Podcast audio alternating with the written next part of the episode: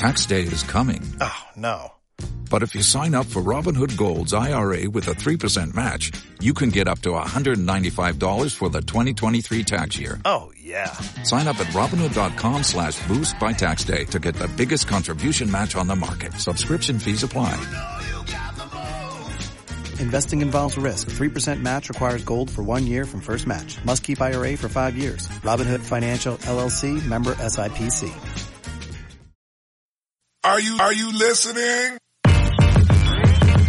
¿Qué pasa, bolers? Bienvenidos a Massive NBA Show, tu podcast de opinión de la mejor liga de baloncesto del mundo. Con vuestros hombres tenemos a Julián, el cultureta. Hola, muy buenas, ¿qué tal? ¿Cómo andamos, gentuza? Y tenemos también por aquí a nuestro hombre Mario, el historiador. Hola, ¿Qué, tal? a todos? Recordad que si no prestáis atención en la historia estáis obligados a cometerla de nuevo, a volver a cometer los mismos errores, como los Knicks. Buah, Joder, quedamos fuerte. Buen topicazo te has, te has soltado ahí, ¿eh? Eh, y bueno, después de la tremenda acogida que tuvo el episodio de Los Crímenes de la calle Laurel, de vuestro hombre John Ball, eh, vuestro hombre Dr. J, pues hoy venimos a hablar un poquito de baloncesto, eh, sin tanta tontería y sin tantas chorradas como dijeron el otro día toda esta gentuza, que no vale para nada todo lo que os cuente. Así que hoy vamos a hablar de baloncesto de verdad. Eh, Ni de aquí, ni del pene de Scottie Pippen, que he visto yo una noticia de que era el- único miedo que tenía Michael Jordan, ni nada por el estilo. Pero, pero vamos a ver, tú esa Eh, noticia la viste en un supuesto medio de comunicación. Sí, sí, sí, sí. Pero bueno, eran declaraciones supuestamente de un miembro del staff o algo así, le escuché. No sé cómo será dicho Pene, pero si es de Pippen seguro que defiende a tope. O sea, No, pero me hace gracia porque decía, eh, sí, se le, lo vimos una, no me acuerdo exactamente quién decía, que lo, de- había testigos, por lo que se decía, de un periodista, de dos periodistas, decían, se asomaba por debajo de la pantaloneta, eh, que- amenazando, decía, ¿no? no, no. Sí, sí, decía, por, te- y hicimos el cálculo en relación a lo que le medía, le llegaba desde el tronco a la rodilla y debía ser entre 30 y 60 centímetros. O sea, pero, o sea, a ver, yo creo que me parece una, una ya 30 centímetros me parece una barbaridad. Sí, pero si 60, eso- Si eso, o sea, fuese así, Pippen, cada vez No. que, digamos, se le alegra la vista, se desmayaría. O sea, no Es hay, no hay sangre son- suficiente. Yo lo siento mucho, pero esos serían ictus diarios. Exactamente. sí, o sea, sí, sí. De hecho, eh, hace tiempo eh, salió una noticia de un hombre que debía tener el, aquí el pito más grande del mundo y debía ser como un árabe, un iraní, algo así, y tenía que tener unos pantalones especiales porque lo tenía que tener pegado con, con una especie de cintas a la pierna porque si no, no, claro, no, tiene- no podía vivir el hombre, o sea, no podía tienes vivir. que tener cuidado con lo que deseas, porque... O sea, más grande, eh, por ejemplo, Bol, más grande no siempre es mejor. Hay veces que va bien, pero no siempre es mejor. ¿eh? Puede ser un, una- un tamaño normal y puede estar bien. Sí, bueno, pues básicamente eso, una exageración yo creo en toda regla, porque si no, es que yo creo que no podía tener una vida normal fuera coñas, o sea, con Hombre, ese- eso explicaría por qué defendía tan bien, porque tenía tres brazos, ¿no? Para los robos. Buah, Pues, sí, sí, sí, o sea, sí. No le podían hacer un Que, caño. que va, que va, ni de coña, vamos, había ahí un, un stop. Bien, pues dicho todo esto, eh, hoy vamos a repasar un poquito los partidos de los últimos días, eh, hablaremos un poquito de toda la actualidad NBA y también, que lo estaba comentando antes con vuestro hombre Mario fuera de cámara, hablaremos del premio al mejor entrenador del año, que ha sido compartido entre Billy Donovan y Baden-Holzer, y justamente se lo está comentando porque dijo, estoy aquí entrando un poquito en las páginas y un poquito más de referencia para ver esta noticia y me extrañaba que no estuviera en portada, ¿sabes? No sé.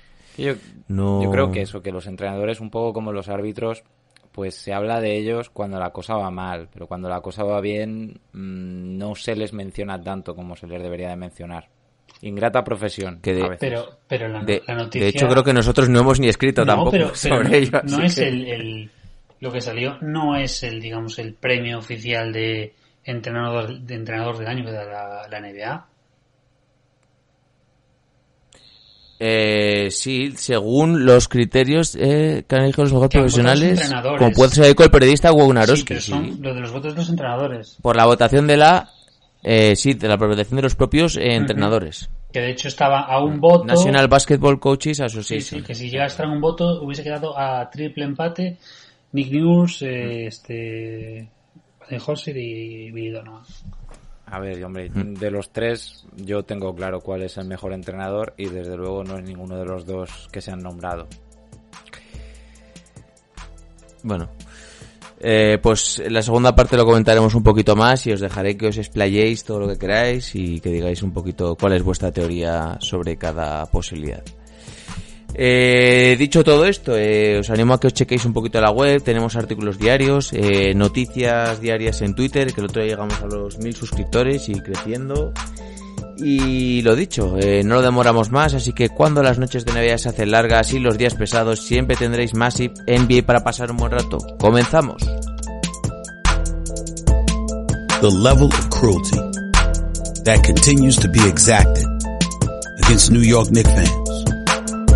Pretty hard to take.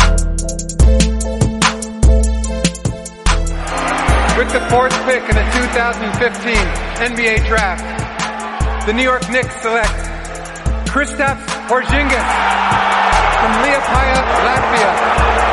He last played for Sevilla in Spain.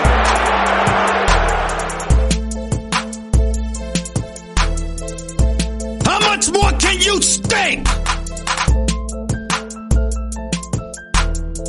Bien, pues si os parece, eh, vamos a ir repasando, mirando un poquito la clasificación, ciertos equipos, ciertas rachas, que ya podemos hablar de, rachas, bendita sea la NBA y que haya vuelto, para que podamos hablar de baloncesto real, y vais comentando un poquito lo que más os parezca. Eh, y quiero hacer hincapié, pues, en el 0-3 desde que ha llegado la burbuja de los Memphis Grizzlies. Eh, tres partidos, tres derrotas. Se encuentran ahora mismo a dos partidos de diferencia de Portland y de San Antonio. Y se le está complicando bastante esto porque sobre todo las sensaciones, excepto el primer partido, quizás no han sido las mejores. Y sobre todo el nivel de Yamorán no me está gustando nada, la verdad. No sé si es que este equipo quizá antes del parón estaba metido en una dinámica mejor y con el parón por lo que sea se han desestabilizado o están pagando, digamos, la inexperiencia de muchos de sus jugadores ahora que han vuelto. Eh, pero sí, la verdad es que sorprende el- la marcha abajo y sin frenos que llevan. Yo Recordamos tres, antes de que dejar de Julián, tres partidos, tres derrotas. Perdieron eh, contra Portland en la prórroga. Fue un buen partido, pero sí que se les notó ci- ciertamente ansiosos. Después perdieron contra San Antonio y la pasada madrugada lo hicieron contra, contra Nueva Orleans, contra Zion Williams. Yo, yo- Sí, decías, yo Julián. creo que un poco lo que decía Mario va un poco por ambos lados. Es un rollo de que venían con una inercia muy buena antes del parón, muy, o sea, bastante buena, de juego, eh, ya el equipo totalmente hecho. Y, vamos, sobre todo, eh, ya Morán venía, venía como un animal. Y justo, pues ahora han vuelto. eh, por eso yo estoy, vamos, totalmente de acuerdo con lo que dice Mario, por el tema de que eh, pegaron el parón y ahora eh, falta conexión. Morand está con una empanada tremenda y no, no son el equipo que, que, que se metieron octavos y con bastante diferencia. Y Portland, con la, bueno, mm, inercia de juego y, bueno, no superioridad, pero que mm, va a llegar ahí porque están todos como, como tiros, es que le va a pisar los talones y lo va a pillar. O sea, si con play-in o sin play-in van, van a tener que, que zumbárselo y Portland se lo carga. De hecho, el, el único en Memphis que al que realmente parece que le ha venido bien el parón y que ha vuelto a tope es Jaren Jackson. O sea, Jaren Mm. Jackson se está saliendo por todos los lados para un jugador eh, muy joven. Eh, Es un jugador. No, ¿eh? Yo lo hablaba el otro día con vuestro hombre John Ball. Me parece que tiene bote, que tiene un tiro, una mecánica rapidísima, además inusual para la altura que tiene, que saca el balón desde muy abajo. Tiene un físico tremendo, le he visto hacer un par de mates buenísimos. Y yo creo que peca un poco de lo que pega todo el equipo, que son en ocasiones muy mm, impetuosos, que les puede el ansia por querer hacer las cosas bien. Porque, por ejemplo, Dylan Brooks es un jugador que me gusta también pero que, no sé, muchas veces no piensan demasiado la jugada, se tiran un tiro en situaciones que no deberían. No sé, hay cosas como que les falta un poquito, un poquito de pausa en ocasiones, y un poquito de, bueno, a ver, lo, no querer ser tan, tan rápidos y tan eficientes en Lo todo que pasa momento. es que estamos hablando de un equipo que ha sido, eh, junto con los Thunder, el equipo revolución de, de la NBA. Nadie se esperaba que los Grizzlies fueran a dar este paso. Es cierto que, claro, ahora estamos un poco decepcionados, pero es que lo que venían haciendo hasta ahora era superar mucho, mucho sus expectativas. Y de acuerdo lo que decía Julián, eh, bueno, es que los Trail Blazers, Portland, no es el equipo que dejamos antes del parón. Es un equipo completamente distinto con Nurkic y con Collins.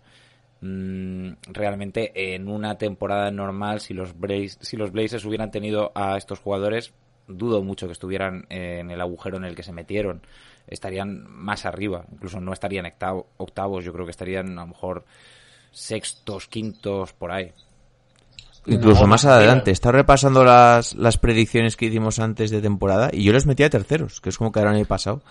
Y es lo que podían haber quedado porque Nurkic es un jugador que les da un empaque que les faltaba Es que totalmente. lo que se está viendo estos días eh, con Nurkic, que es lo que vimos el año pasado, es que este, estos Blazers son tercero o cuarto. Son terceros o cuartos, depende cómo baile, igual que el año pasado. Y se vio, y se vio en, estos días se está viendo. Y en cambio Memphis, que venían con esa inercia tan enorme, pero claro, es que es lo que decíais, eh, es un equipo que es que no se le daba nada, que iban a ser pues eh, otra vez mm, lottery pick porque iban a ser un Bueno, desastre. Se, se suponía que equipos como los Kings, como los Suns, iban a dar un paso, los Grizzlies se iban a quedar atrás. Y Porque no, es y un equipo en formación que iban a tirar para, arriba un poco, pero que no, no. Incluso Nadie lo metía en playoff. No, es la no, verdad. y quien los, y quien los hubiera metido eh, habría- estaría cometiendo un, un delirio. Sea, quiero No, decir, no, esto no. que ha pasado no era lo, lo que estaba en el guion. Mm, No. pero bueno, eh, Realmente estuve viéndolos el otro día y me gustan mucho. Brandon Clark, me parece que es un jugador que va a tener un futuro en la liga tremendo. Y sí que es cierto que, sobre todo cuando fue en el primer partido contra que pierden contra contra Portland en la prórroga, le hace mucho daño eh, Balanchunas a, a Nurkic. O sea, le mete muchos puntos, muchas canastas. Pero es cierto que luego en defensa es muy lento y tienes que igual eh, tirar de poner a Jaren Jackson muchas veces de 5 y a Clark de 4 pero sí que es cierto que la segunda parte no, no tuvo tantos minutos como en la por, primera por pedir algo, eh, yo pediría a Jaren Jackson un poquito más de rebote. O sea, si os fijáis en las estadísticas de rebote, son bastante pobres. Yo entiendo que Balanchunas es el hombre encargado de la mayoría de rebotes, pero bueno, con esa altura y esa agilidad que tiene Jaren Jackson, se podría dar un poco de vidilla con el tema del rebote. Eso es la única crítica. ¿creéis que podría acabar jugando Jaren Jackson como alero? Sí, perfectamente. siendo más un ejecutor Perfectamente. A- pues como otros jugadores Habría grandes que verle defendiendo a un Paul George, eh, a varios de los aleros de la liga, digamos, a ver qué tal se maneja, ¿no? Pues la única duda que me surge a mí es en defensa, pero sí, sí, perfectamente. Si es que ya, ya, bote tiene eh bote ya tiene estamos en una liga eh, muy poco posicional. Y, y de camino a que sea cada vez menos posicional. Entonces, sí, sí, perfectamente. Eh, comentabas antes, Julián, un poquito lo de Portland, que le es un equipo más hecho, un equipo que va a dar más guerra. Eh, de cara a una hipotética primera ronda contra los Lakers, Es el problema, es ¿Cómo el lo problema ves? que tiene. Eh, Portland en condiciones normales eh, hubiese estado mucho más arriba y su primera ronda hubiese sido mucho más asequible. Pero si cae, va a caer de, de- de último y va a dar mucho por saco contra, contra los Lakers, pero yo creo que los Lakers son muy superiores. Se vio el otro día el partido del contra el partido de sí contra Memphis no no el partido del, del domingo sí, el del primer, el del primer día de Ujú. Portland contra Sí. Memphis fue. que que no al revés no no no O el de no, Boston, perdón, ¿te no, refieres? al de Boston El de Boston. se Sí. vio que El que sale efectivamente que fue un partido en el que Portland estuvo todo el rato ahí intenta casi casi casi pero le faltó pues bien esa inercia de haber estado todo el año a tope o le faltó ese poquito y contra Lakers le podría pasar lo mismo dar mucho por saco quemar incluso pues hombre, no te digo no te digo un 4-3 pero pero que puede ser un 4-2 dando mucho por saco sí a Lakers Pero Yo, yo, claro, yo opino como Julián. Eh, un partido, por lo menos, yo sí que veo ganando a Portland. Cuando tienes a Lillard y a McCollum en tu equipo, eh, vamos, eso puede pasar, pero fácilmente, real- estoy seguro. Pero claro, aquí quién va a defender a LeBron en Portland. Bueno, No ti- es que precisamente lo que te faltan son Ya, pero aleros. esas preguntas, ¿sabes lo que te digo? A veces son un poco capciosas, porque yo también me Mm. preguntaba, ¿quién va a defender a, Giannis en Houston? Y al final fue una cosa colectiva, ¿no? Un- lo que yo llamo... Es que yo el estilo de, de los Rockets lo llamo el Butan Clan. No sé si, a- si alguno de nuestros oyentes ha escuchado a Butan Clan, o vosotros, ellos se definen siempre como Killer Bees, abejas asesinas. Y es así, es por comité. Entonces, vete a saber, a lo mejor, pues, todos juntos le consiguen parar un poco, hacerle la vida un poco difícil. Aunque realmente ahora es el señor Anthony Davis quien lleva la bandera de los Lakers por todo lo alto. No, y, y, y con y con los Blazers, o sea, porque el otro día McCollum no estuvo muy fallón, pero si no, o sea, los Blazers lo hubiesen zumbado a los Celtics fácil, porque Bueno, es que los lo- tuvieron ahí. Y es con, que los Celtics eh, a veces les dan unas pájaras. ¡Buh! Creo que fue el tercer Sí que es cierto cuarto eso, que fue lo una que- empanada de, de Blazers y de repente aparecieron aparecieron los Celtics, creo que fue en el tercer cuarto. Y hasta ahí, chao. Sí, en el tercer en el tercer cuarto fue cuando remonta a Portland. Real- Mm. Que llevaban creo que unos 20 puntos de ventaja a Boston. Y ahí es donde Portland remonta y al final acaba el partido muy ajustado, que al final, muy buen partido de Tatum, pero el que lo cierra es Jalen Brown completamente, ¿eh? con varios triples. O sea, el que dice, aquí saco mis huevos morenos y, La, la- y lo gano la yo. cabeza ¿eh? más inteligente de la NBA, probablemente, ¿no? Si los pusiéramos a hacer un Mm. examen, ahí estaría el señor Brown. Eh, hombre, de todas maneras, yo creo que en Boston tampoco tiene que haber debate sobre quién cierra el partido, ¿no? Que para eso tienen los jugadores que tienen. Yo creo que cualquiera, eh, Kemba, Gordon Hayward, que está muy bien por ahora, me, está sorprendiendo. Yo esperaba, eh, venía a esperar menos de Gordon, pero la verdad es que está muy bien. Cualquiera puede cerrar el partido, menos Wanamaker. Wanamaker no, por favor. Jodido. Bueno, a mí que el otro día eh, oí que sonaba eh, o que lo ponían como un posible sustituto para Campazzo si, si finalmente se iba a la NBA. Pero claro, yo digo, ¿cómo se va a ir Wanamaker si al final está teniendo minutos en la NBA? Es que un contrato se va a poder O ganar. sea, yo tampoco le tengo tirria al jugador, lo que pasa que... mm, Que no le tienes tirria, si lo le pusiste de verde, tío. Hombre, a ver, es que es que me pone muy nervioso porque hay veces que lo ves llevar el balón que dices, macho, no, no puede ser si tienes 30 tacos y tienes más experiencia que todos estos juntos. No te digo que seas mejor que ellos, pero que tengas un poquito de dominio del balón. Pero ya está, es que me pone muy nervioso a veces. Pero sí, Wanamaker tiene sitio en la NBA, hombre, aunque sea como un jugador de, de rotación. Si tiene sitio, yo qué sé, Mario Gesoña, que lleva años ahí haciendo nada, ¿cómo no va a tener Wanamaker, hombre? Os quiero preguntar por tres temitas en concreto y no me cambiéis mucho No, no, no. con otros equipos. Porque eh, al final, si no, se nos va la pinta que vamos aquí hablando del Rosario de la Aurora. Quiero hablar, el, lo primero, lo que has dicho antes, eh, el sistema de Houston. Yo estuve viendo el otro día el Dallas Houston y lo siento, pero me dio muchísimo asco el partido. Eh, un partido a 100 150 puntos por equipo. Nadie defendía, era todo, todo el rato triple. Vale, sí que es cierto que hay momentos que dices, joder, es un toma y daca, me gusta, lo estoy viendo, pero al final es que es todo el partido igual. Y a mí lo siento, pero se me hace al final muy, muy monótono. Eh, claro, pero es que sí que veo que Houston puede tener otra marcha en ciertos momentos Sí. y que realmente a Houston le conviene ese ritmo porque lo que te está haciendo es agotarte. Mira, y ellos juegan todo el rato lo Houston mismo. lo que hace es hacer los partidos raros. Pero raros. Hmm. O sea, le da la vuelta a lo que sea que el otro equipo espera. A mí me hizo mucha gracia que contra el... Te arrastra un poquito a, a Claro. su juego, a tener que tirarte ciertos triples liberados. Claro, exactamente. Y eh, hace una cosa que me, que me hace mucha gracia, es muy buena, es muy buena idea. Eh, que es, por ejemplo, contra los Bucks, ¿no? Cuando viene el, el hombre alto, en este caso Brook López, les entra tanta ansia de postear que dicen, ya está, ¿no? Se la damos a este tío y tal, y a veces sale bien, pero también funciona mucho para sacar muchos robos de balón, para eh, conseguir cambiar la posesión, porque como parece tan clara la referencia del hombre grande, en realidad es un poco complicado, porque por ahí están rondando gente como Jeff Green, está rondando PJ Tucker, está rondando, eh, bueno, McLemore no, porque McLemore tira triples, pero defender es otro asunto. Eh, está rondando Harden, está rondando Westbrook. Y aunque no lo parezca, Houston de una manera un poco extraña eh, de, defiende. ah, Lo que pasa es que defiende, digamos, como en momentos clave y tal. O sea, pues yo qué sé, es, es poético, ¿no? Que, que ganaran aquel partido con un rebote de Covington. Perdón, no que lo ganaran, sino que llegaran a la prórroga con un rebote de Covington, ¿no? El equipo que se supone que no puede rebotear por el, por el microball que juegan. A mí Houston me está... Vale, el partido contra Dallas coincido contigo. O sea, desde luego si te gusta la defensa es un partido que, que te puede hacer vomitar. Pero, pero me está gustando Houston.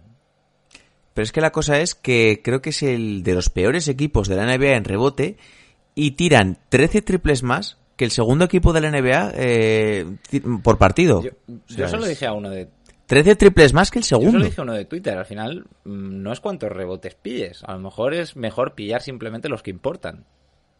Claro, claro. Y Houston va a lo suyo, y es que arrastra los, por lo, por lo menos hasta ahora, ha arrastrado los equipos a lo suyo. ¿no? En, en- en vez de decir, hostia, vamos a hacer esto un partido de media cancha, vamos a hacérselo difícil, vamos a jugar con los pivots, vamos a usar nuestra altura, vamos a bloquear todos los rebotes, ¿no? Vamos, parece que la receta para ganar a Houston es, es sencilla, pero en realidad es más complicado que todo eso. No, no- me pregunto Sí, qué, sobre- qué piensa Julián de, de- de todo esto. Eso es. ¿Cómo viste un poquito contra el partido contra Yo Milwaukee? primero, eh, yo con, con Houston no soy igual que tú, Oscar. O sea, a mí eh, me cuesta horrores, pero toda temporada y la anterior y la anterior, me cuesta horrores ver a los Rockets. Me, me, me, me- me supera. O sea, veo, veo a los Rockets cuando pues, un partido contra Bass, contra Lakers, un partido que dices, vas a hacer un partidazo o playoffs. Me cuesta horrores. Pero el otro día, y si os acordáis, hace semanas ya había salido, eh, si no fue en nuestro grupo, fue en uno de los podcasts, de que Houston era un equipo eh, candidato a liar la parda en esta burbuja, porque eran los únicos que tienen algo diferente y que pueden romper con, con el molde del resto de los equipos. Y el otro día se vio, el de Dallas fue un, un pestumen absoluto. Un tiroteo en Texas. Pero ganaron, ¿eh? Pero A, una- ganaron. a un buen Pero equipo. Porque van a su juego, van a, a- a marcador alto. ¿Vale? Mm. Y en el cambio, en el, otro- el otro día supieron jugar a marcador corto. O sea, normalmente Mm. te pueden enchufar un, un des- ir al, irse al descanso con 70, con 80 puntos. Acabaron el descanso contra Bucks en 62. Ostras. Y, y, y a, y a Giannis lo volvieron loco, ¿eh? Al final. es que dices tú, lo que decís ahora, el tema de, no, es que es muy fácil defender a Houston porque tú les cierras el perímetro y ya está, no, no tienen nadie dentro, que tiren, o les dejas entrar y dentro, pues da igual, Middleton, eh, eh, Brook o, o Giannis, ya les cierran. No, porque entraban como querían. Si, si cerrabas el camino a, a Harden, la soltaba y, y la metía cualquiera. Y luego, en defensa, no, los Rockets no defienden. Los, rock, los Rockets no defienden. Los huevos. Hostia, es que se metían cuatro tíos, da igual que la pillara en, en la pintura, que la pintara, que la pillara López, que la pillara eh, Middleton, que la pillara Anteto. Es que iban a muerte, tres tíos encima de él. Era imposible. Sí, en el partido hay momentos en los que paraban la imagen para que tú lo vieses y hacían entre dos como una especie de muralla para hacia Yanis que le impedía el paso por dentro y luego son los otros tíos mirando, vale, este le va a tener que pasar. A ver, ¿para dónde va la bola? Claro, y la, y la falta de inteligencia o la... in- no falta de inteligencia, sino el tema de "Va, yo puedo con todo, me la juego y, y- y la tiro. Pues no, tío. Si tienes a tres tíos encima, suéltala. Hmm. O sea, que- no me vengan a decir que los Rockets no defienden. Hmm. Porque lo, estamos, lo, lo hemos visto. Se pueden te- montarte un partido a, a- a 150 puntos. Ujú. Pero, pero te meten un... Al final Claro. tienen más registros de los que parece porque si el que dirige es Harden, Harden puede jugar rápido, Harden le gusta también mucho jugar lento, eh, hacerse su uno contra uno y luego le deja el ecosistema perfecto para Westbrook, que Westbrook yo es un jugador que le da muchísimos palos, pero está jugando mejor que nunca porque tiene todo el espacio dentro de la pintura con los cinco abiertos para penetrar, que es lo que mejor además, hace. o sea, tiene todo De hecho, se- en el último partido contra Milwaukee se tiró solo tres triples, metió uno, tiene casi un 50% en tiros ese de campo. tirito a media distancia que se para de repente y tira a media distancia que lo hace muy bien. Y, y- y- y lo que tú decías, Oscar, o sea, él se mete, penetra pero no estás, no es egoísta. Es decir, si siempre... Es, es de los jugadores que mejor hace eso y que mejor visión Claro. tiene a la hora de saber buscar a sus compañeros, porque me estoy dando cuenta mucho estos días que hay jugadores que se meten y digo, vale, y, ve- y ves, ves posibles eh, compañeros que están muy solos en la, en la línea de tres y no son capaces, no tienen la capacidad de sacar el balón en situaciones un poquito que estás en el aire, algo así. Westbrook es de lo que mejor Sí, hace. sí, sí, o sea, eh, esa tiene esa capacidad de contorsión, de saltar, de removerse, de buscar el pase en el último momento. Además, Houston siempre va a tener en las esquinas a Tucker, a McLemore o alguno de sus francotiradores. Y, y es muy difícil cerrar la esquina. Esto ya lo hacía San Antonio a principios del 2000. O sea, esto no, no, no se ha inventado nada nuevo, pero siempre es muy difícil cerrar la esquina. Porque, claro, to- todo se cierra, digamos, dentro de la canasta. Y es, Es que además es eso, Tucker, fijaros, eh, los triples que tira son casi todos de la Sí. esquina. O sea, no le veréis tirar un triple frontal o un triple... Es- Son todos de esa que- zona. Porque toda la parte también. frontal ya tienes a, a Harden, a, bueno, Westbrook no tiene casi nada, pero Claro, ya tienes claro. la parte frontal ya asegurada. Tú necesitas abrir el campo y, es ahí donde... Y dices, me la han vuelto a meter desde, desde el mismo sitio que es el único sitio que es efectivo. El, el- el problema, tal y como yo lo veo, y, y quizá me equivoco, porque ahora hasta ahora me he estado equivocando con, con Houston, pero yo veo dos problemas. Uno, una rotación bastante corta. Pueden llegar bastante fundidos si consiguen eh, seguir. A su favor, que esta vez no hay que viajar a ningún lado. Eso está favoreciendo mucho el nivel de baloncesto que estamos viendo. Los jugadores no están cansados de viajar. Eso creo que es muy importante. Eh, segundo, en una serie de playoff donde el equipo juegue contra Houston una y otra vez, creo que el sistema de Houston puede resultar o puede acabar siendo fácil de predecir. Es decir, a un solo partido te pueden arrastrar a lo suyo. Pero quizá con un poco de tiempo, con dos partidos, a lo mejor un entrenador inteligente puede encontrar la manera de contrarrestar esto. Y entonces mm, no sé si es algo que puede soportar una serie de playoff larga, por ejemplo. Que depende mucho del tiro exterior también. Claro. Si no tienes el día, te puede fallar. Bueno, pero por ejemplo, yo que sé, contra los Bucks no estuvieron especialmente brillantes eh, Harden. Hombre, Harden metió 27 puntos. Para cualquier otro jugador sería un partido, pero es que es Harden, ¿no? O sea, es, es un tío que mete 49 dormido. Eh, pero bueno, no estuvieron especialmente divinos, pero ahí les- les- le ganaron a Milwaukee. Y lo que digo es que le hicieron la vida imposible a, a Giannis. El, el último, la última jugada de Yanis es eh, ese pase a, a un compañero que está completamente errado y la coge uno de los jugadores de Houston. Y, y le, vamos, mm, al MVP lo dejaron ahí plantado, que no está nada mal. Eh, ¿No os desespera un poquito a veces James Harden pidiendo tantas faltas? Porque, madre mía de mi vida, ¿eh? A ver, pero es que... Es que es Neymar. Es el Neymar de, de la NBA. Yo estaba viendo y dije yo, hostia, este tío es que, es que es un llorón. Es desesperante, ¿eh? En muchas ocasiones, yo lo siento, pero dan ganas de decir, dan ganas de saltar a la cancha y cogerle y del pecho. Pavila, tío, pavila. Vale, vale, pero decime una cosa. O sea, hay un jugador que juegue mejor... Y los, y los árbitros, y los árbitros se lo permiten, ¿eh? Porque hay muchas faltas. Él está constantemente tratando de sacar eh, ese, esa falta de tres tiros libres. Sí. Y últimamente le pitan algunas que digo, no puede ser, tío. No, yo soy el entrenador y me volvería loco. Me pitarían muchas a mí- técnicas. a mí, yo si fuera entrenador lo que gritaría es, ¿le puedes decir por favor al de la barba que deje de sacar el bracito para empujar al otro jugador cuando va hacia la canasta? A ser posible. Que es un poco lo que hace Kyle Lowry cuando busca una entrada a canasta y saca el culo para atrás con el defensor. Sí, pero una cosa, perdón, es que es una pregunta que os quiero hacer, porque no sé si es una fantasía mía o esto eh, se puede corroborar, pero que hay un jugador que juegue mejor que Harden con cuatro faltas. Es el único tío al que yo he visto que acumula faltas y sigue su partido tan normal. O sea, ni lo cambian ni nada, es como, vale, tengo cuatro faltas, por nada. A mí, a mí eso me deja bastante sorprendido, la verdad. A ver, yo creo que él, él es consciente del tipo de, mucho del tipo de juego que hace, es consciente pues de que se tiene que reservar en ataque, pero no es un potencial mal defensor porque es un tipo con peso, sabe aguantar bien el En contacto, buen- sabe meter bien las manos. Otra cosa es que no le interese emplear sus energías muchas veces en, en este tipo de cosas. Pero no es tan, tan, tan mal defensor como en muchas ocasiones hemos dicho y se han hecho muchos memes también. O sea, quiero te decir, cuelgan el San Benito, pero está demostrado estadísticamente que Harden en el poste, por ejemplo, es un muy buen defensor, es un tío que aguanta los golpes. Por ejemplo. Eh, os quiero hacer un par de preguntas más, un par de temas más. Eh, he estado viendo los partidos de Miami y de Toronto. Eh, son dos equipos que me gustan muchísimo.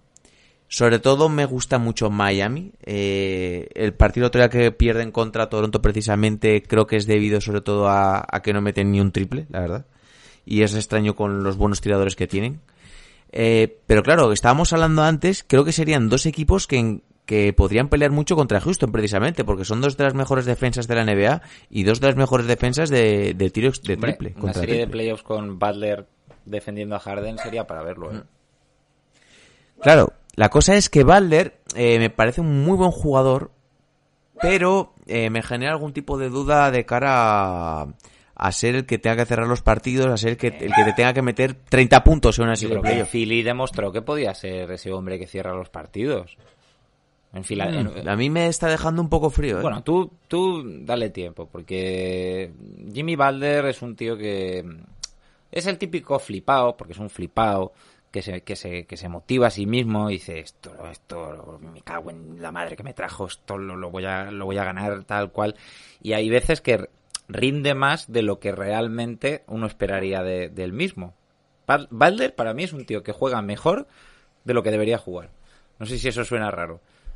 Sí, sí, sí. O sea, que no tiene tantas condiciones para ser tan buen jugador. A mí me parece eso, que es un poco que tiene esa mm, mentalidad de Kobe Bryant, esa mamá mentality, de ser un jugador físico, fuerte, aguerrido, que no dan por Como perdido. dice, como dice Guille en, en los, comenta- en los comentari- de los comentaristas de Movistar cuando ve a Beverly, ¡es un flipado!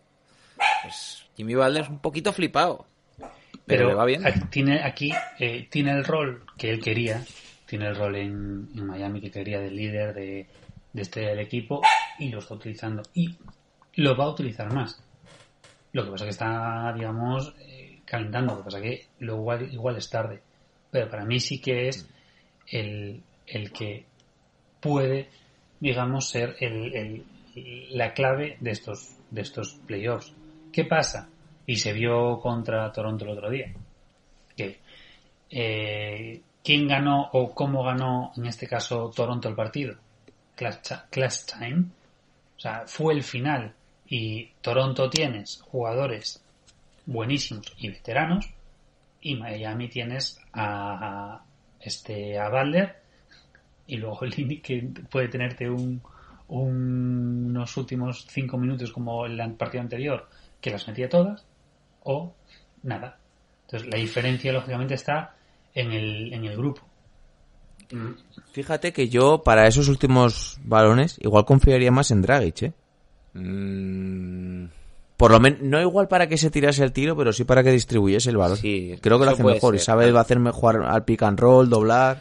a lo mejor eh, Butler, claro, sería más peligroso off-ball, ¿no? En esos, últimos, en esos últimos momentos, cortando a canasta o buscando la línea de tres y dejas Claro, a Dragic claro. manejando el juego. De todas maneras, a ver, mm, a lo mejor no, pero estoy oyendo por ahí rumores, los rumores ya se sabe que no llevan ningún peso, pero estoy oyendo rumores que ese señor que metió 36 puntos, que juega en Toronto, que es eh, que salió del Ajax, ¿no? De la, de la plantilla del Ajax, Panfleet, pues eh, este hombre eh, quizá el año siguiente lo veamos en Miami. Sí, pues Ostras. me parece que sería la guinda del pastel, ¿eh? Hombre, es un, es un jugador- Además me es cuadra jugador que por actitud quitando, cuadra. quitando el salario de Dragic, que cobra 18, ¿eh? Yo ahí, ahí lo dejo. De todas maneras, como he dicho, son rumores, como decía Rafael Acarra. Rumores, rumores. O sea que esto... Pues yo es un tío al que hace, hace igual un año te hubiera dicho, igual es un, un gran jugador de una sola temporada, pero visto el nivel que ha tenido este año en Toronto en su segundo año así como titular, eh, le doy la pasta, ¿eh? Sí, es un, es un Derek Fisher de la vida. Se ha encontrado tarde, ¿no? O sea, pero se ha encontrado. Y ahora es un asesino.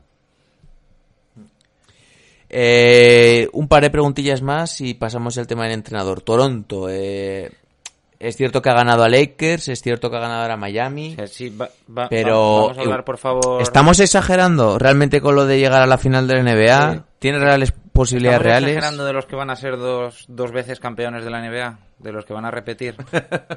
sí, Yo creo que tenéis el hype muy alto, eh, os lo digo yo- yo confío Toronto mucho en Nurse. Sí, claro. Dale, dale, dale, dale, Mario. No, no, no, ya está. Solo...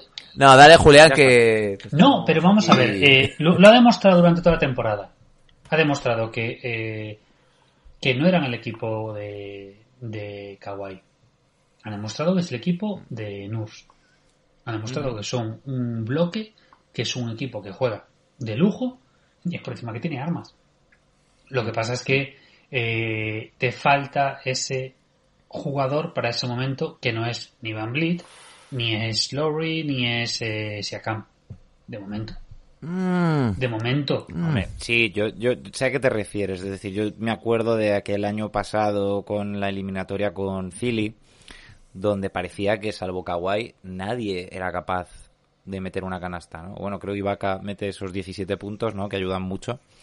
Pero sí, sí que falta alguien ahí que, haga- que haga un poco de killer y de cerrar partidos.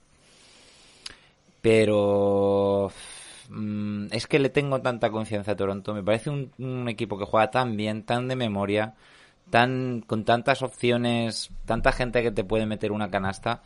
Em, hombre, a ver, siendo realistas, eh, finales, no lo sé. Mm, está difícil.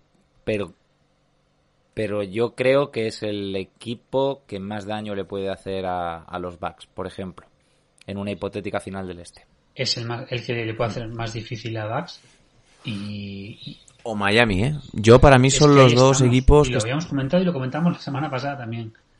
Y le vamos comentando el tema de Miami. A mí es que Miami es un equipo que me tiene... Es que Miami es un, Que- juegan a otro rollo.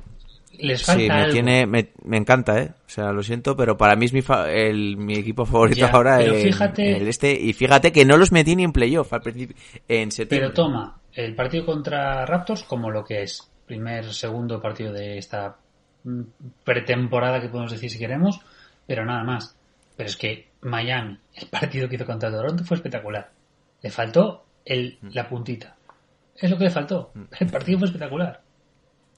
Pero eh, Miami a mí me da la sensación de que mm, mm, todavía necesita, pues, no sé si decirte una pieza más. Claro. Sí, Van sí. Vliet, por ejemplo. Tiene de... Por ejemplo, por ejemplo, con un Van Vliet saliendo del banquillo serían muy muy peligrosos. Yo, yo sí que creo que Balder es un Balder es un tío que piensa que, que con el equipo tal y como está ahora que, que se come en la NBA, porque Balder es así. Eh, Bama de Bayo ha sido una, una revolución. Eh, tienen una serie de jóvenes que ya los quisiera cualquier otro equipo. Sí, sí, los tres, Nan, Hero y Robinson, son tres tipos que el día que no te aparece uno te aparece otro. Pero o creo, sea, creo que para ser una auténtica amenaza de verdad, creo que es- eso será el año siguiente. Creo que Pat Riley ya Creo tiene que- algo entre manos.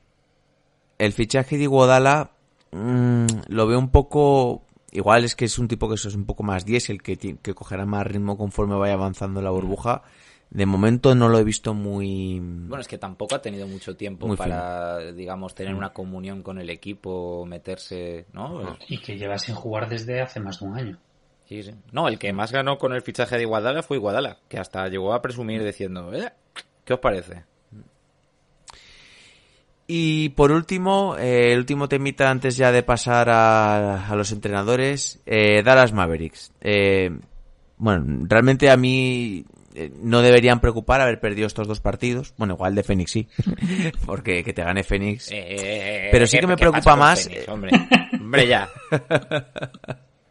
Sí que me preocupa más es la, la mala gestión que están teniendo en los minutos finales y que igual a Doncic le están cogiendo un poquito la medida en ciertas ocasiones. Bueno, es que Doncic tiene que demostrar que en esos en esos minutos que queman realmente puede ser un una, una amenaza a tener en cuenta. Por ahora las estadísticas no le son muy favorables en ese sentido. Em, yo qué sé, mm, Dallas tiene una base muy fuerte. Em, creo que ahí falta algo, hay que hacer algunos ajustes. Eh, pero bueno, tienen un... Creo que la baja de Powell ha sido muy dura para Sí, ellos. Pero ¿eh? la baja de Eh, Powell te sirvió para darte cuenta que Porzingis de pivot eh, daba mucho más rendimiento. Pero yo creo que, no sé, al final, eh, cuando juega con Porzingis me parece que es un buen defensor eh, para cubrir las espaldas a Porzingis, que incluso puede cambiar en ciertas ocasiones con, con aleros. También te da muchos puntos pues de, de alley-oop, de jugar por encima del aro. Sí que es un poco igual un equipo no tan espectacular, que no anota tantos puntos, pero sí más equipo, que también igual puede jugar a otra cosa que no sea simplemente lo que hemos visto en estos dos Mm.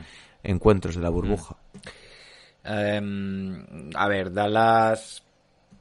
Es que claro, eh, pensamos en Doncic en esos últimos momentos. Está empujando el balón de base y entonces sabes que te viene un step back, ¿no? Un, un triple. Yo creo que peca de eso en ocasiones. Peca de querer jugarse el- eh, ciertos tiros de tres y creo que debería moderarse. Sí, Lo siento, pero es lo que pienso. sí, yo tiendo a estar de acuerdo. ¿Tú qué dices, Julián? Yo es que, mm, vamos a ver, no es el mismo ejemplo, porque es un año más, del, pero eh, seguimos con lo mismo. Dallas eh, es un equipo a futuro. Hmm. Dallas, Dallas, y también lo comentamos el, año, el, el, digo, la semana pasada con José, la, Dallas viene, digamos, a, la, a los playoffs a curtirse. Esta no es la batalla de, los más. O sea, es un equipo joven, entre comillas, eh, Porzingis ha resucitado, eh, Hardway ha resucitado, eh, pero es un equipo que no es su lucha. Lo que pasa es que creo que tiene que venir a dar batalla y tiene que, pero que le falta, falta defensa. Eh, Sí, falta, falta un alero. Falta un alero que pueda defender bien. Se hablaba de Iguadala, pero... exterior, porque mm, no sé quién está zumbándose los los triples, pero mm, sí, bueno, Porzingis está, está y Seth Curry y, y Hardaway, vale. Hardaway, sí. Finney Smith no está haciendo muy bien. Sí. Eh, ¿Os veríais un fracaso que no ganasen un partido a Clippers en, la, en el hipotético No. playoff? No. Un partido, No, ¿eh? no, no, estamos- no. si estamos Como si hablando de- 4-0. Estamos hablando de Clippers con Harrell y con eh, el Williams saliendo desde el banquillo. No, no me parece un fracaso para nada. Un fracaso no, pero sí que me gustaría, como creo que sería muy positivo para ellos, ganarles uno. Hombre, claro. Ya, para, cre- para Como creer. por ejemplo hicieron eh, el año que es, eh, me acuerdo mucho, que es eh, rookie Donovan Mitchell con Utah. Ganan la primera eliminatoria que eliminan a, a Oklahoma con Paul George y con Westbrook y luego juegan contra Houston, que es el año que a poco gana Houston a Golden State Warriors. Y el primer partido de esa serie, que es un 4-1, lo gana, lo gana Utah. Y ahí es donde dices, joder, Donovan Mitchell es un jugador que en su primer año ya demuestra que, que puede liderar una franquicia y que en playoff puede marcar diferencias. Algo similar a eso, me refiero. que, por favor, no, no mencionéis a, a Utah que me, me llevan por el camino de la amargura. La madre que los trajo. Yo no ver, quería bueno, no del Bogdanovic, tema de Dallas, pero a mi Utah mm, me estoy reconciliando con ellos. ¿eh? Pues yo, burbuja. yo no. Yo no, a mí me... Uf, ¿Cómo se nota el agujero que ha dejado Bogdanovich? Pero eso, eh, a, a Dallas le falta le falta un año. Que Entonces, de momento, cero ninguna, presión. es que no, no deberían. Es el segundo año de Doncic, que es el primero casi o primer y, primero y medio de Porzingis. Eh, Hardaway, tío, Hardaway estaba muerto.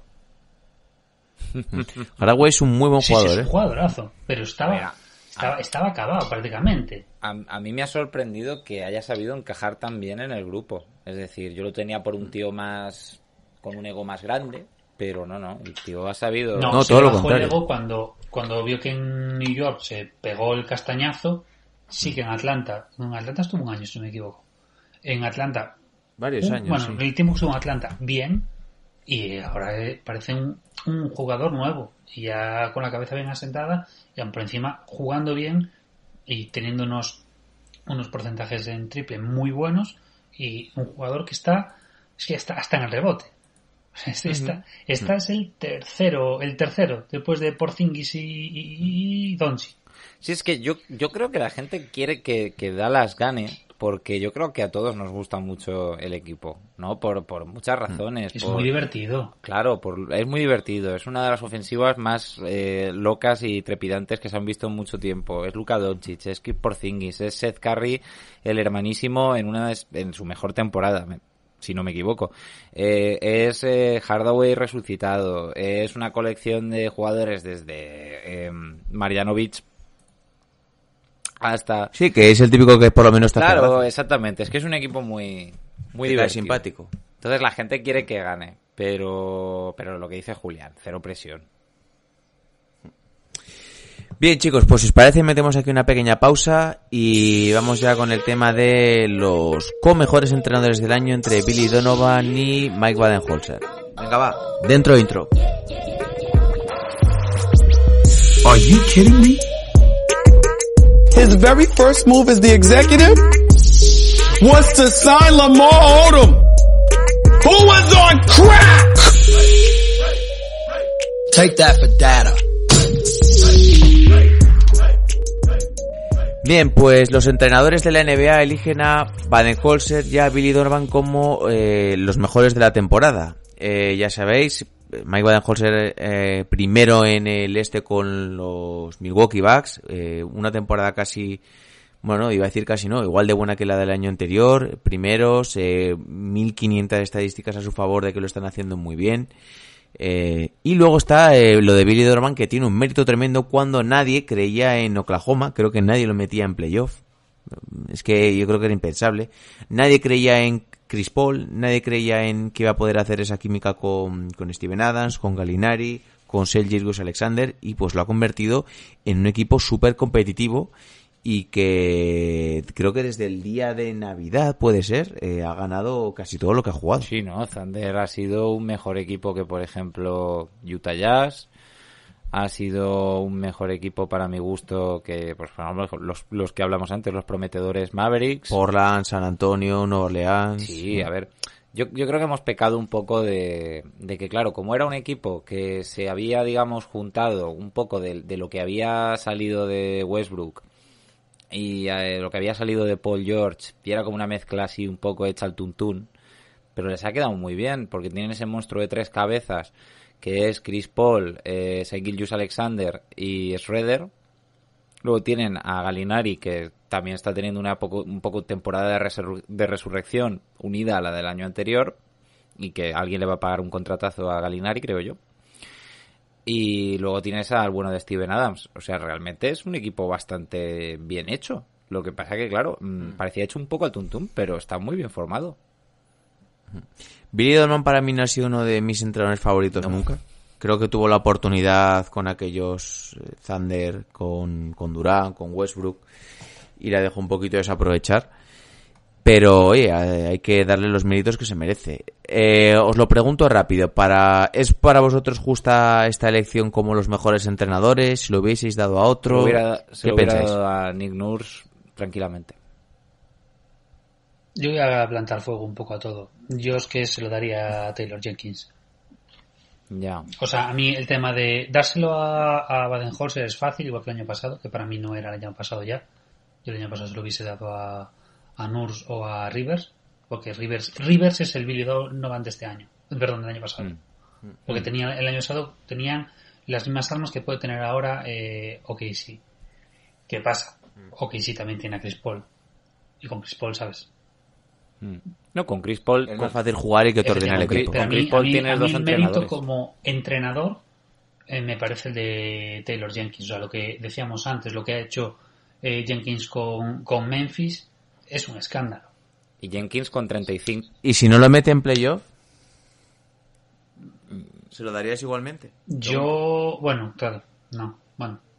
Pero es que yo creo que sí que lo va a meter porque lo tienen fácil y aún así eh, ha conseguido juntar a un equipo eh, que, que son nada, no tenía nada. Es un equipo muy joven y no solamente a, pues, mm, casi récord, no, bueno, ahora mismo están en récord positivo, pero están en playoffs o podrían acabar en playoffs y es un equipo que ha jugado divinamente.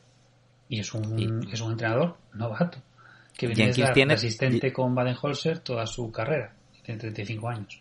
Jenkins tiene 35 años, exactamente, eso es lo que quería decir, 35 años.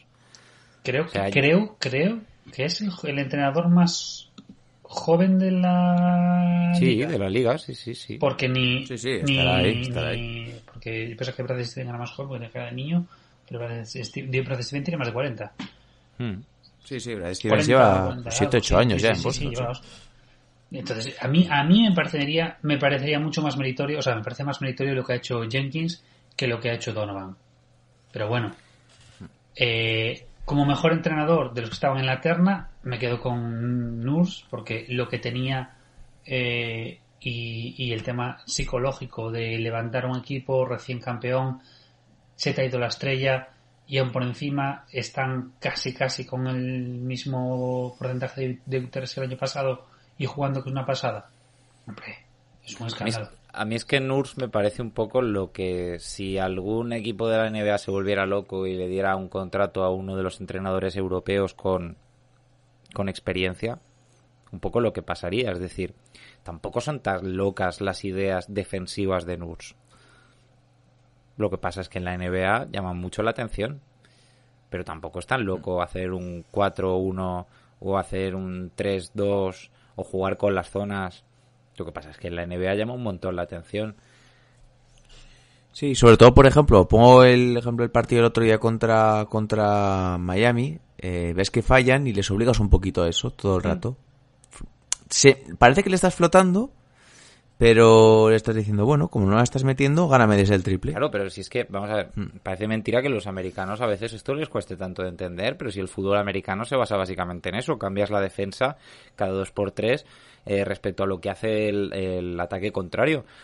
Puñetas, pues en el baloncesto igual, joder, mmm, no es tan raro decir, pues eh, están jugando así, vamos a cambiar la defensa, tener unas cuantas jugadas defensivas, que hay equipos que parece que solo sepan defender de una manera y punto. Hablando de entrenadores, yo creo que sí que estaría, para mí, bajo mi punto de vista, entre Baden-Holzer y Nurs. puedo entender que haya puntos de vista para todo. Y sí que me gusta también mucho Spolstra. Pero claro, entiendo que no se le puede dar el premio porque al final pues no deja de ser cuarto y tienes a un jugador como Jimmy Balder, pero sí que es cierto que la temporada de Miami ha estado muy por encima de las expectativas que, que, teníamos, por lo menos yo, ¿eh? a principio de temporada. yo es que, ya digo, no los metía ni en playoff. No confiaba nada en este proyecto. que pero... después lleva tanto tiempo en la liga que hay veces que mm. no se les aprecia como debería, ¿no? Se da por sentado ya mm. que son caras, símbolos de, de, la liga. Si Miami hubiese quedado... al final lo que ha hecho Baden-Holzer... Sí, sí, no decía que te dejo que tú has visto mucho más que nosotros a Milwaukee. Lo que ha hecho Baden-Holzer dos años seguidos me parece también muy meritorio. ¿eh? Yo, yo iba con, con lo de Spoestra. Eh, si Miami hubiese quedado segundo, si hubiese quedado con mucho mejor récord, sí, porque es un equipo del estilo de... O sea, se lo das a Billy Donovan y no metes en la terna a Spoestra, cuando más o menos han hecho lo mismo. Tienes más o menos las mismas armas. Lo que pasa es que, claro, mmm, no son el mismo perfil. Y lo que dices de, de Baden-Holzer es que es eso. Baden-Holzer está haciendo lo mismo que, bueno, lo mismo, similar a lo de Nick Nurse. O sea, es un tipo que ha planteado unos, unos esquemas defensivos muy potentes y bastante rompedores con la NBA de los últimos años y por encima con un ataque eh, potente, mm, en algunos casos, sobre todo en el tema de Nurs, bastante disfrutón, en el caso de, de Baden-Holzer no tanto, pero sí que con unos planteamientos que, que, que no estábamos habituados en los últimos años. Lo que pasa que hay que ver un poco que de repente el, los planteamientos. El ejemplo que pongo el fútbol americano, Mario, es perfecto porque parece que les falta planteamientos defensivos cuando tienes una serie de deportes que te, que te que, tienes tácticas defensivas y que tienes pues ahora vamos a hacer esto. Lo que vimos con Houston el otro día. O lo que vimos en, el año pasado con, con Gasol anulando a este a, Embiid. Eh, es un tema de eh, mm, más que 1 a 1 o 2 a 1, busca un esquema, una, un sistema que Baden-Holzer lo ha planteado. El tema de cerrar bastante, o sea, cerrar, cerrar, el acceso a la pintura para que si tienes que tirar, tira de 3 o media distancia. Pero entrar no entras. De manera que mm. lo que haces es bloquear y que tienes que ajustar un poco el tema del tiro. Mm. Yo ya digo, o sea, veo argumentos para ambos, veo argumentos para Baden-Holzer por haber mantenido esto otro año más, y que es cierto que igual pues choca un poquito menos porque ya hemos visto el año pasado y ya tienes un poquito la estructura montada, pero sí que es cierto que este año Nurs ya ha demostrado un poquito más, porque dices, vale, el año pasado gana porque se ha adaptado su juego que tiene una estrella, pero también, aparte de toda esa pizarra, sabemos que es capaz de desarrollar a jugadores Sí. Eh, que no que nadie daba un duro por ellos, pues como por ejemplo Van Bleed y este año por ejemplo a Siakam lo ha llevado directamente a otro nivel que ha sido pues eh, All Star y que seguramente O el hallazgo que ha sido... pues, será All NBA o el- Siakam, o me imagino, o o estará el cerca. que ha sido Anunobi. Anunobi ha pegado un salto también de calidad. Eh, yo respecto de Baden-Holzer, de verdad, solo una cosa. Cuando llegue a la final del Este, donde Milwaukee debería de estar, si todo va eh, según lo normal, eh, si la cosa se pone en aprietos, yo quiero ver a Baden-Holzer siendo capaz de hacer ajustos en ataque. Yo, yo quiero ser cap- verlo ser capaz, digamos, de que si le montan una muralla a Yanis y, eh, y el ataque clásico de Yanis entrando a canasta y repartiendo para los compañeros, Ver cómo lo resuelve. Claro, ver cómo lo resuelve, porque el año pasado no supo o no pudo. Es decir, fueron cuatro partidos seguidos ganados por Toronto. Y se vio esta temporada igual. Se vio el otro día contra Houston y Claro. se vio esta temporada en algunos partidos contra Utah, contra Filadelfia y, y alguno más, contra Miami, que Mm. te anulan a, Giannis y el resto no, no coge la batuta y él no, no hace los ajustes necesarios. Entonces, Claro. eso para la final del este tienes que tenerlo sí o sí, macho. Exactamente, o sea, es que si no te va a volver a pasar, si no te pasa en la final del Este, a lo mejor te pasa en la final finalísima.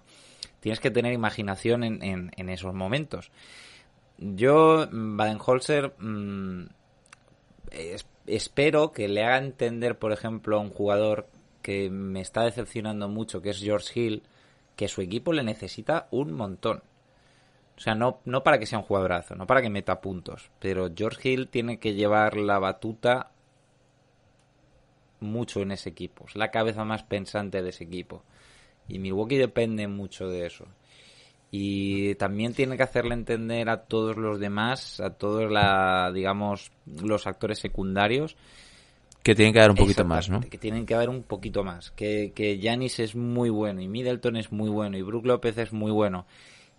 Pero los necesitamos a, a todos. Todos tienen que estar ahí. Y inte- hacerle entender a gente como Marvin Williams, como Kyle Korver, como George Hill.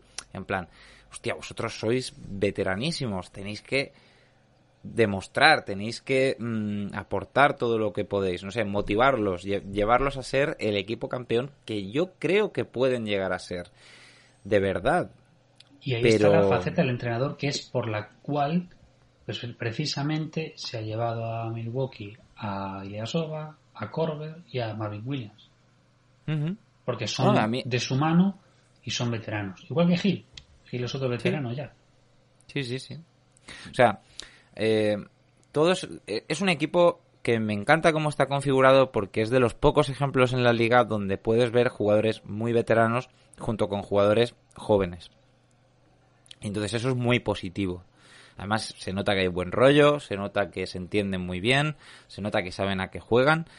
Lo único que hace falta es esos, ese pasito adelante y, y esos ajustes quizá cuando el final está apretado y a Yanis le han cerrado la, la puerta. Veremos al final qué pasa con los Milwaukee Sí. Bucks. Que, y por cierto, Baden-Holzer ya lleva tres, ¿eh? Tres galardones al mejor entrenador del El de año. Atlanta, El el, año pasado y, este Atlanta. año. y los dos de... Que se dice pronto, pero hay grandes entrenadores de historia NBA que no tienen tantos galardones, ¿eh? Sí, que estoy grabando. Ah. Un Alberto. Hola, ¿qué tal? nah, no pasa nada. Que acaban de, acaban de llegar de viaje. Eh, vale. Vea, Bien. hago señal así. No, no, no, si esto no lo vamos a cortar, Ah, no, tranquilo. vamos a cortar. No, pues, mi- Queda muy familiar, queda muy, es un exactamente, familiar sí, sí. también. Pues al igual que nuestra familia, los Bucks tienen que ser una familia, ¿no? Tienen que apoyarse todos juntos. Bien, esto queda guay para que veáis un poquito, pues, eh, todo lo que está a través de, de la grabación. Pues aquí llega la familia de Mario, aquí mi perro ladrando, Sí. eh, un poquito todo, pues bueno. El otro día vuestro hombre de Turis, pues cuando estaba grabando, creo que dijo que un vecino suyo rompió una ventana. pues, Claro, es que de, de esto- Turis vive en, en el Bronx, ya lo sabéis. Sí, sí, sí, sí, sí, sí. Vive en el Bronx, el tío. Pues yo creo que nos va a quedar cerca a la horita. No, bueno, más sin con cerca las tampoco. transiciones, ¿eh? Estamos en 57 minutos. Sí, sí, sí. Me ha gustado mucho y la verdad tenía muchas ganas de hablar con vosotros dos eh, de un poquito de la actualidad de Yo, NBA. yo es la primera vez que Y- coincido con Julián. La Sí, verdad sí, que me lo he pasado también, muy, también. muy bien. Un placer. Creo que os voy a meter más días juntos, la Sí, verdad. sí, sí. Creo que va, va a estar guay. Eh, lo dicho, creo que lo dejo el otro día a vuestro hombre de Turis. Yo ahora me voy un par de semanas de vacaciones. eh, Ojo, de Turis, John Ball. Así que se va a quedar un poquito al mando. Eh, si algún día, pues bueno, pone los, los títulos de los episodios con faltas de ortografía o cosas así, pues bueno, no os pues extrañéis. nosotros con- que, con- eh, él es va, se va a ser el que estar un poquito al mando y espero que le, que le echéis una mano todos. eh, porque entre YouTube y todo esto se va a volver loco el hombre. Le- Algún día le va a dar, No, no, le va a dar un el, infarto. el a emporio más te va a buscar NBA donde no es fácil. No es fácil de manejar. Sí, sí, sí, sí. Y lo dicho, pues yo creo que lo podemos ir dejando por ¿Qué, par- aquí. qué partidos Eh, tenemos hoy? Pues mira, Está jugando eh, ahora esto lo los- estamos grabando. Claro. Los Ducks contra los Long Island Nets. No, pero bueno, no pasa nada. Si es, si es para que ellos vean también Kings Ma- Esto lo estamos grabando el martes eh, a las 8 y ahora vamos a tener un Dallas Kings. A las ocho y media además Kings, en que Vamos. si Dallas pierde, yo creo que ya, eh, no sé, pues eh, me tiro por la ventana porque vamos. Bueno, la séptima plaza ya la tiene asegurada y la y a la sexta yo creo que no sé si ni siquiera podrá llegar. las, y a las está muy 10 lejos. veremos la tercera victoria de los Suns contra los Clippers. Los Suns que, que lo van a ganar todo. Oye, pues una cosa Si le te ganan a los Clippers, la puede cosa que se sea aquí el jode el jode rachas, ¿eh? Sí, sí, los Suns. Si le ganan a los Clippers, estalla Internet. O sea, estalla Internet, estalla el marca y el as con Ricky Rubio, Ricky hice esto... eh, No, por Dios, no, se, por favor. se para, se para todo. El virtuoso Ricky hace un caño para ayudar a la victoria de su equipo. director de orquesta de Phoenix. Ricky, dos puntos, tres asistencias. Bueno, veremos a ver. Pero sobre todo eh, hay a las 3 de la mañana un Rockets eh, Portland. Que yo creo que aquí es el partido de la jornada. Otro, otro tiroteo. Ya Pues verás. para desayunar va a ser lo mejor. Mm. Ujú. Sí, sí, sí. Incluso si te levantas muy prontito por la mañana para currar, como Pellegrín, que lo, lo hizo algún día por el grupo de WhatsApp, pues te puedes ver ahí el último cuarto, la verdad. Mm. Pues lo dicho, eh, lo vamos a ir dejando por aquí, chequearos nuestra web, eh, artículos diarios, como os he dicho antes, nuestros canales de Twitter, de YouTube, de Instagram, eh, nos podéis escuchar a través de las plataformas que más os guste, por Evox, eh, por iTunes, por Spotify. Y dicho todo esto, se van despidiendo de vosotros, vuestro hombre, Julián, el cultureta, Un saludo y un abrazo. Pásalo bien. desde Valencia, vuestro hombre, Mario, el historiador. Feu-lo molt bé i a disfrutar de la NBA, xiquets. Y vuestro hombre Bijo, que se despide de vosotros hasta dentro de un par de semanillas. Así que, eh, sed buenos, eh. Sed buenos todos. Portaros bien con John Ball. Vuelve. Un saludo a todos. Chao, chao. Are you kidding me? His very first move as the executive was to sign Lamar Odom, who was on crack. Take that for data.